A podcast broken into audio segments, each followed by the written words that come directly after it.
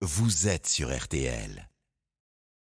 La France est donc en huitième de finale de la Coupe du Monde de foot. France-Maroc, c'est aujourd'hui à 13h. La Coupe du Monde féminine de football sur RTL.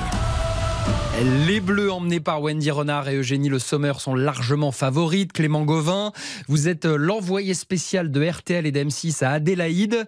Et ce match, Clément, il a tout de la rencontre piège. Oui, un France-Maroc, ce n'est jamais un match comme les autres. Hervé Renard le sait bien, lui qui a entraîné trois ans la sélection masculine marocaine entre 2016 et 2019. On avait préparé cette éventualité. Hein. J'ai de merveilleux souvenirs de mon passage au Maroc. Je garde beaucoup d'amis. Et voilà, mais maintenant, place au football. Même quand on fait un petit match entre amis, euh, le match faut le gagner.